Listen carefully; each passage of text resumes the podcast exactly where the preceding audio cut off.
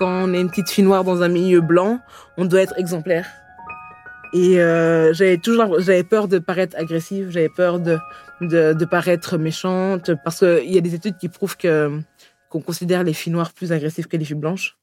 Et nous, on le ressent tous les jours, en fait. Si maintenant il se passe quelque chose entre moi et une fille blanche, je sais que les gens vont plus croire la, la personne blanche. mes parents m'ont toujours dit, soyez meilleurs pour qu'il n'y ait rien à, à vous reprocher. Je pense que c'est un discours qu'on donne beaucoup aux enfants racisés, d'être meilleurs exemplaires pour pas donner du pain euh, aux racistes, en fait. Et moi, je trouve que c'est très, euh, c'est très étouffant.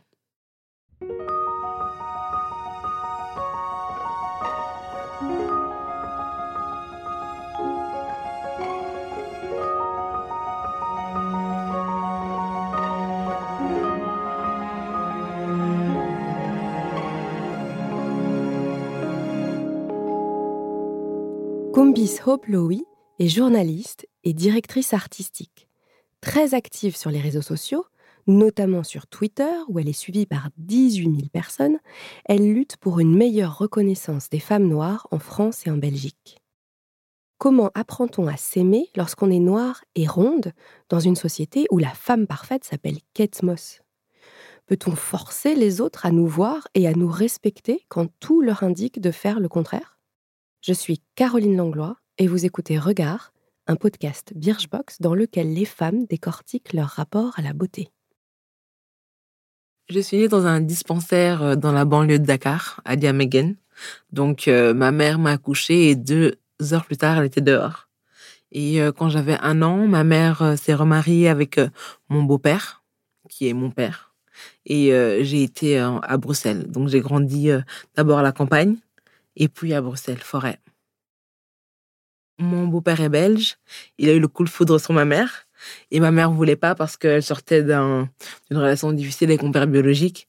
Et donc, elle voulait pas, elle voulait pas. Il est revenu trois fois et elle a accepté. Ils se sont mariés. Et euh, voilà. Et on est, on est parti en Belgique. Toi et ta mère? Moi, ma mère et ma grande sœur. Et comment ça s'est passé l'arrivée euh, à Bruxelles?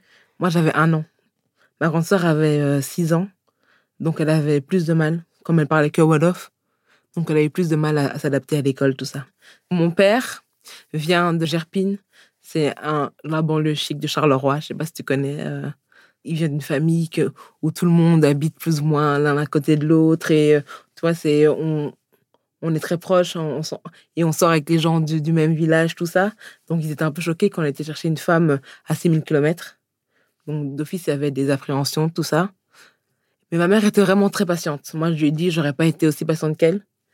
Et souvent, les gens disaient qu'elle avait épousé pour son argent parce que c'est le cliché de, la femme noire qui vient d'Afrique et épouse un blanc plus ou moins aisé. Euh. Donc, euh, elle avait, elle ressentait beaucoup ça, le regard des autres. Et ma mère aussi n'a pas été à l'école, donc au début, elle, parlait français mais pas très bien, elle savait pas lire tout ça, donc elle ressentait souvent euh, le, jugement des gens. Mais mon père a toujours été très aimant, et je pense que c'est vraiment lui qui l'a, qui l'a porté au début. Mm-hmm. Et il l'a mis à l'aise. Et il a forcé les, son entourage à, l'accepter, en fait. Donc, toi et ta grande sœur, vous êtes euh, noires de peau. Ouais. Et tes deux petites sœurs? On est, elles sont, euh, elles sont métisses. D'accord. Même si métisses, c'est pas vraiment une couleur de peau, mais elles sont, euh, elles ont la couleur chocolat au lait, quoi. Et donc, tu as été élevée dans un, dans un univers assez féminin, en fait, du coup. Ouais, très féminin. Et mes parents étaient très, pas anarchistes, mais très anti-système. Ils ont toujours dit que c'est nous qui devions façonner la société. Et euh, nos parents nous ont toujours fait voyager beaucoup. Ils m'ont vraiment ouvert les yeux sur le monde et ils m'ont montré que tout était, il y avait une infinie de possibilités. T'étais quel genre de petite fille? Quand j'étais petite, je bégayais. Donc, j'arrivais pas à dire les sons on. Et, euh, et dès que j'avais une élocution ou un exposé, j'étais en transe. Je, j'en pouvais plus, en fait j'étais vraiment paralysée par la foule et j'aimais pas prendre j'aimais pas prendre la parole en public. Donc rien que le fait que je sois journaliste pour moi c'est un peu une victoire.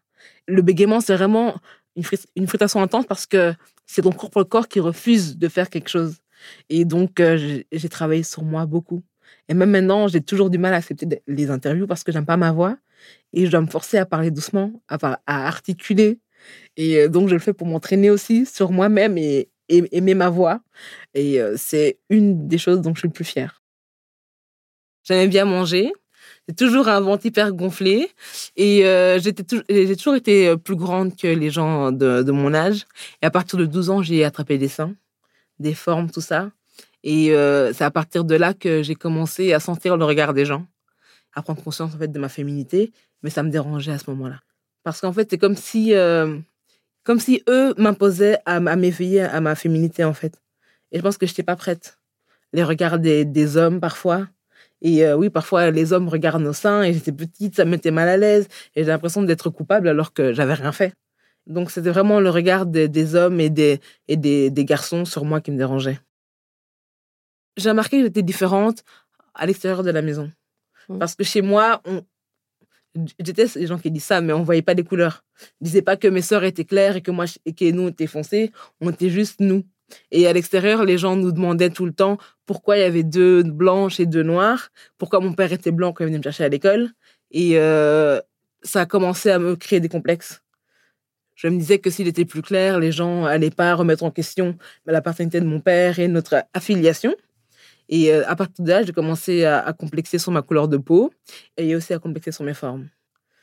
J'ai grandi dans un monde qui ne me ressemblait pas en fait. Que ce soit à la télé ou autour de moi ou euh, à l'école, j'ai toujours grandi dans un monde où il y avait que des personnes blanches, des personnes plus minces, plus petites, avec des cheveux lisses qui volaient au vent. Moi, c'était mon rêve d'avoir des cheveux qui volaient au vent en fait. Et euh, ça me frustrait en fait. Parce que je voulais juste être comme les autres. On m'embêtait, on m'appelait Charbon, euh, Blanche-Neige. Et on se moquait aussi de, mes cheveux quand je laissais mes cheveux naturels, ils se moquaient, les garçons tiraient mes cheveux, tout ça. Et à un moment, en fait, euh, c'était à partir de la sixième primaire, j'ai commencé à répondre, en fait.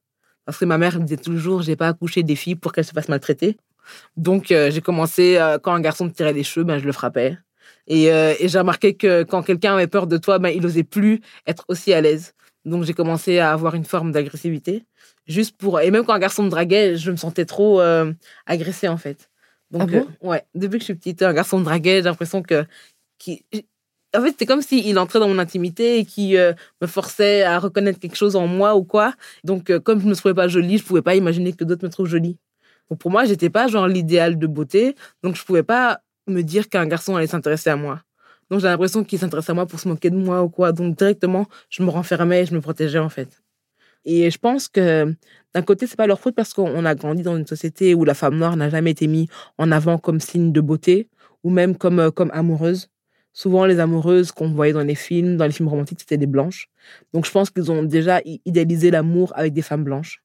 Et euh, on a grandi avec des comédies romantiques où, où les noirs étaient inexistants. Donc, je pense qu'on n'a jamais été montré comme femme sensuelle, comme femme maîtresse, comme amante. Et je pense qu'on grandit vraiment avec ce que la société nous montre et ce qui est romantique, c'est ce que la société montre de romantique. Et je pense que la femme noire n'a jamais été montée comme une femme romantique. Pendant longtemps, j'ai tout gardé pour moi parce que je me disais que ne pas montrer mes faiblesses, c'était une forme de protection. Parce que je pense que quand les gens connaissent tes faiblesses, ils peuvent t'attaquer là-dessus. Donc souvent, je me disais, c'était à moi de gérer ça et euh, de m'en sortir, en fait. Et mes parents étaient vraiment dans le discours, euh, ils sont cons. Et les cons, tu ne peux pas les changer. Et c'est vraiment le discours de mes parents et je pense que ça m'a pas aidé quand j'étais petite. Mais pourtant, tu, tu m'as aussi dit que ta mère te disait qu'elle n'avait pas mis des filles au monde pour se laisser oui, faire. Oui, en fait, oui, ma mère me disait ça, mais euh, en fait, son discours était très euh, contradictoire. Mmh. Parce que d'un côté, elle voulait, elle disait qu'on était qu'on n'était pas chez nous, mais elle voulait pas aussi que les gens abusent de nous physiquement. Donc quand c'était physique, elle disait tu réponds. Mais elle me disait quand c'était une insulte ou une, une remarque, tu calcules pas parce que si maintenant tu, tu te frappes, c'est toi qui sera en tort, comme c'est toi qui l'as frappé en premier. Donc ma mère était toujours à dire tu te défends, mais tu n'attaques pas. Toi, tu la voyais comment ta mère? Elle me ressemble, mais elle est plus belle. Ma mère a toujours été magnifique, elle a toujours été la fille la plus belle du quartier. Et elle aimait bien Flair. Même maintenant, elle aime bien Flair. Euh, ma mère est très coquette. Elle aime bien, euh, parce que nous, on met, euh, chez nous, le, top de la classe, c'est les basins, les grands boubous en basin. Ça coûte hyper cher, genre 200 euros le mètre. Et euh, ma mère aime trop s'habiller, elle aime trop les chaussures, elle aime trop l'or. Elle nous a toujours donné l'amour du quand je rentre dans une pièce, on doit voir que moi. Et elle préparait ses tenues à l'avance, elle préparait Parfois, elle allait au Sénégal couvrir des tenues pour un baptême qui aurait lieu en Belgique. Et euh, c'était vraiment le, les concours de j'arrive et euh, qui va avoir la plus belle tenue. Et euh, j'étais trop fière de ma mère, en fait, parce qu'elle arrivait, elle était la plus belle. Et, et tout le monde venait la féliciter, disait Ah, t'es trop belle, ou t'as fait, t'as fait ta tenue? Et souvent, elle allait en Autriche chercher des tenues et des couleurs qu'il n'y avait pas au Sénégal, tout ça. Et c'est vraiment elle qui m'a donné le goût de l'extravagance et le goût de rentrer dans une pièce et que quand les gens te regardent, c'est une bonne chose, en fait. Elle, elle nous aide toujours, elle voulait pas que nos, cheveux soient, soient négligés. Donc, elle nous aide toujours détresse, elle nous habillait toujours bien. On avait toujours des beaux habits, des belles chaussures. Elle n'avait rien qui soit troué. Elle voulait vraiment qu'on soit des petites poupées. Moi, je suis euh, africaine et européenne, mais euh, chez nous, il y a beaucoup de qu'en dira-t-on? Et euh, le regard des autres est aussi important que le regard de soi, en fait. Et on doit tout faire pour que les gens pensent qu'on a une belle vie. Pour pas qu'ils puissent nous attaquer ou même nous, nous prendre en pitié. C'est une pression, mais c'est une pression que toutes les filles ont, je pense. Euh, parce que partout où on va, on est jugé sur notre apparence. Que ce soit un, un entretien d'embauche, que ce soit à l'école, que ce soit dans le bus, tous les regards qu'on a sur nous est une pression. Je pense qu'on est vraiment libre dans son lit quand on est toute seule et qu'on peut regarder sa série et qu'on s'en fout de comment on est. Parce que je pense que dès qu'on passe la porte, on a toujours la pression et on sent le regard des autres, surtout moi. Surtout moi, comme j'étais toujours dans, une, dans des environnements où j'étais la seule noire, la seule grande, la seule un peu imposante, j'ai toujours eu le regard sur moi. Et euh, pendant longtemps, j'aimais pas sortir sans mes sœurs. Parce que je me dis, quand je suis avec mes sœurs, ben, les regards sont dispersés. Et maintenant, je, suis fière. Je marche dans la rue, on me regarde souvent. On prend même souvent en photo les, euh, les, les, touristes asiatiques. Et je sais que eux, peut-être qu'ils n'ont jamais vu euh, des personnes comme ça. Donc, je pense que je suis dans tellement de photos de famille euh, chinoises et turques. J'étais en Turquie, on prenait en photo partout. Été en Chine, on prenait en photo partout. Et moi, ça me fait rire, en fait. Déjà, les Chinois qui me prennent en photo, c'est des gens qui n'habitent pas à, Pékin ou à Shanghai, c'est des gens qui viennent de la, de la campagne. Et je sais que eux, ils ont presque jamais vu de personne noire. On a fait, on a pris un train Shanghai-Pékin de 24 heures. Et quand on dormait, on se réveillait, ils, étaient autour de nous. Ils nous regardaient comme ça. Et ils voulaient nous toucher, la peau, tout ça. Donc moi, ça me dérange pas en fait. Parce que je sais, c'est, une, curiosité. Quand je vais avec mes sœurs au Sénégal, dans un, dans un village très reculé, mes sœurs, quand ils les voient, pour eux, c'est, la fête ils n'ont jamais vu de, personne claire. En plus, mes soeurs ont une tache de rousseur, donc elles disent c'est quoi ça, les touches. Mais je sais que c'est pas négatif et c'est pas dans le, dans jugement, c'est juste on découvre et on est, on est émerveillé en fait. Donc ça me dérange pas du tout. Non, mais ça n'a rien à voir si c'est une, une, personne avec qui tu travailles et qui ah, va venir oui, te toucher les, les ah, cheveux, non, par exemple. Non, ça, j'accepte pas. Je veux dire, on est en 2019, il y, a des, il y a des photos partout de femmes noires.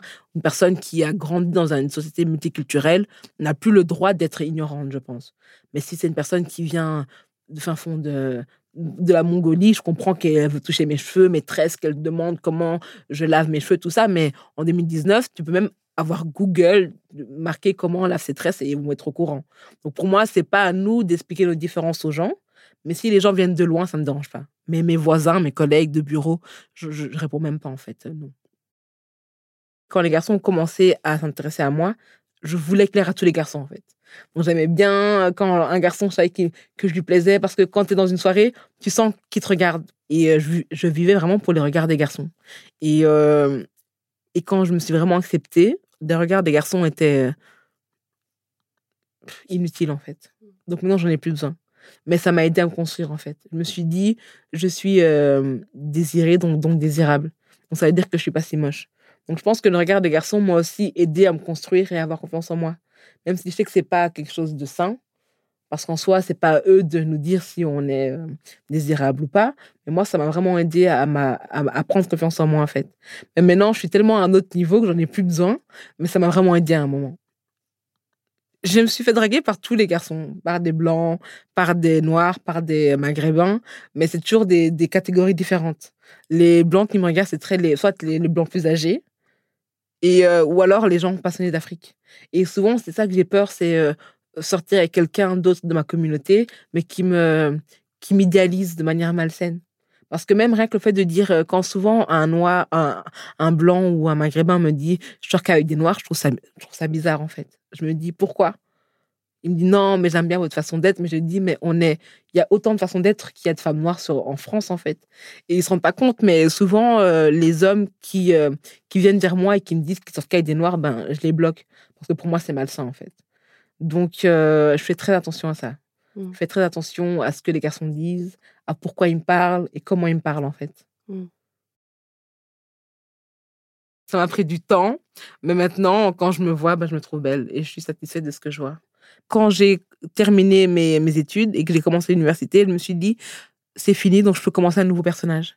Et je me suis dit que j'allais être le personnage qui me plaît le mieux. Donc directement, j'ai imposé la combi sexy, la combi extravagante, parce que je me dis, les gens ne me connaissaient pas avant. Et, euh, et j'ai remarqué que quand tu t'assumes, les gens, en fait, peuvent pas euh, vraiment te dire euh, pourquoi tu te caches? Parce qu'on sait pourquoi tu te caches, tu as honte de toi, tu vois? Pourquoi tu montes jamais tes bras, pourquoi tu montes jamais tes cuisses? Alors que le regard qu'il pose sur toi est un regard, est un, regard dénigrant, mais il te demande pourquoi tu t'aimes pas, en fait. Et j'ai remarqué que quand tu arrives dans une pièce et que tu es habillé déjà comme ça, ils se disent waouh, elle ose. Et je pense que quand les gens pensent que tu oses, ils ont moins de remarques à te faire. Donc, pour commencer à me à m'aimer, j'ai fait une liste que je fais encore toujours aujourd'hui euh, de mes qualités et de mes défauts, ce que j'aime et ce que j'aimais pas. J'aimais pas mon poids, j'aimais pas euh, mon ventre, j'aimais pas euh, ma couleur de peau et j'aimais bien genre mes jambes, j'aimais bien mon visage et j'aimais bien les coiffures que je faisais. Donc je me suis dit ce que j'aime bien, je le je le multiplie et ce que j'aime pas, je travaille un peu par un peu. Donc j'ai commencé à mettre des habits qui cachaient les parties de mon corps que j'aimais moins. Je fais mes, mes propres habits. Ah oui? Ouais.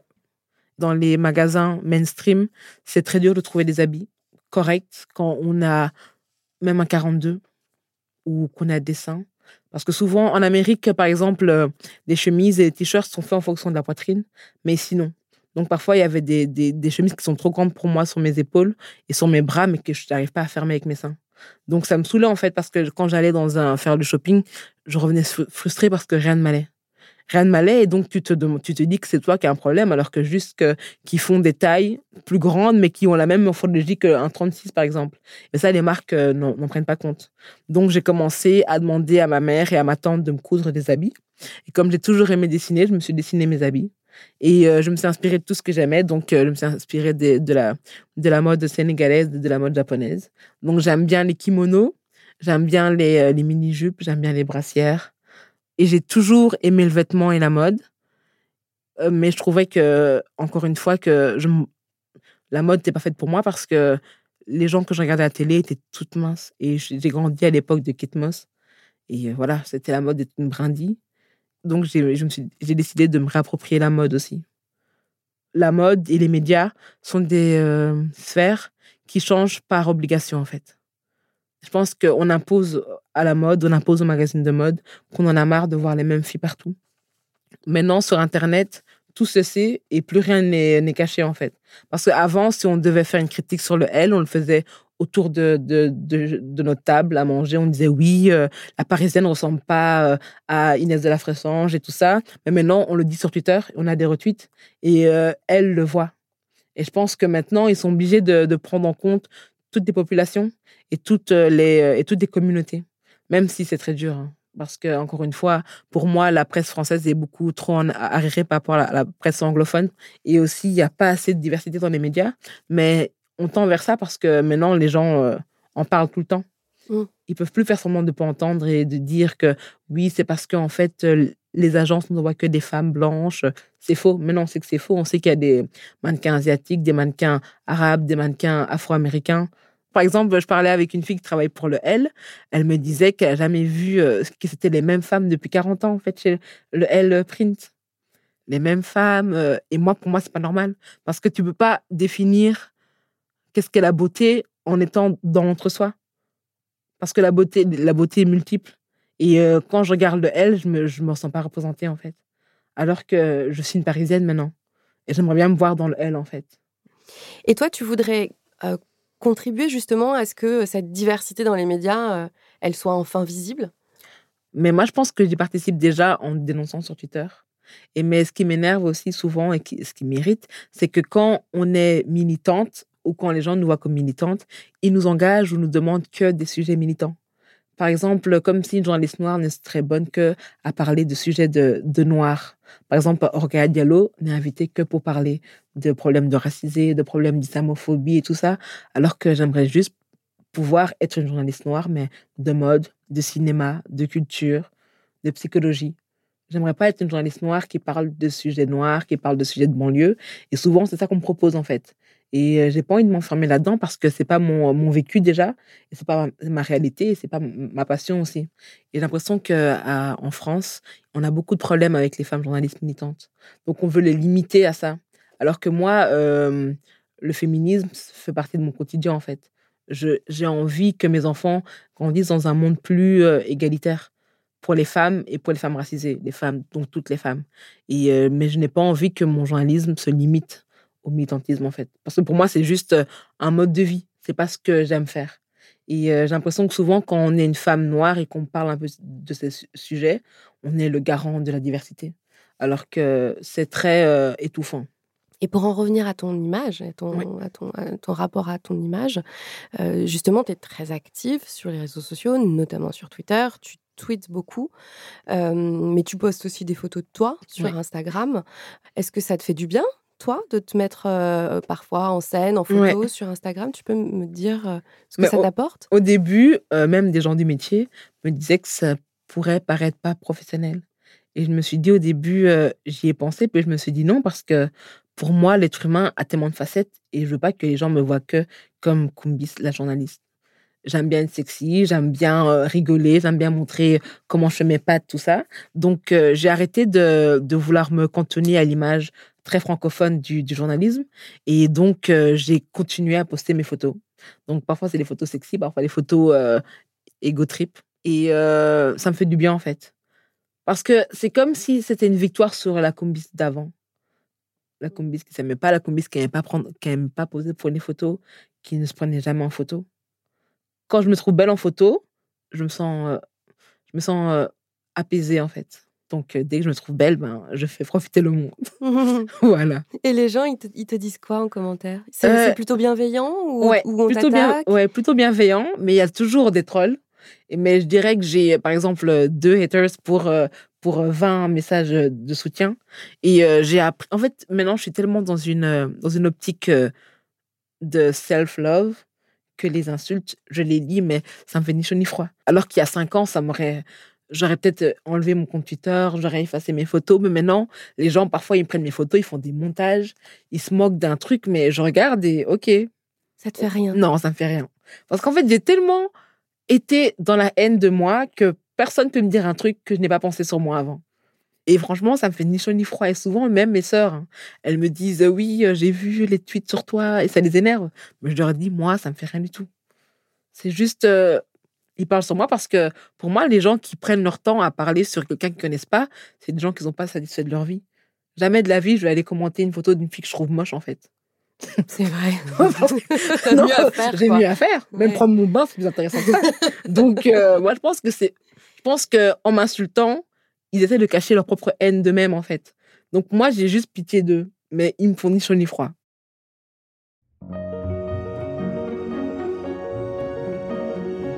Cet épisode de Regard accueillait Combis Hope Lowy. Vous pouvez la retrouver sur Twitter et sur Instagram sur ses comptes at It's Hope Lowy. Vous pouvez retrouver ce podcast sur les comptes de Birchbox, at BirchboxFR et sur toutes les plateformes de podcast. Si vous avez aimé cet épisode, partagez-le et laissez vos commentaires sur iTunes. Ce podcast a été réalisé avec Louis Créative. À bientôt!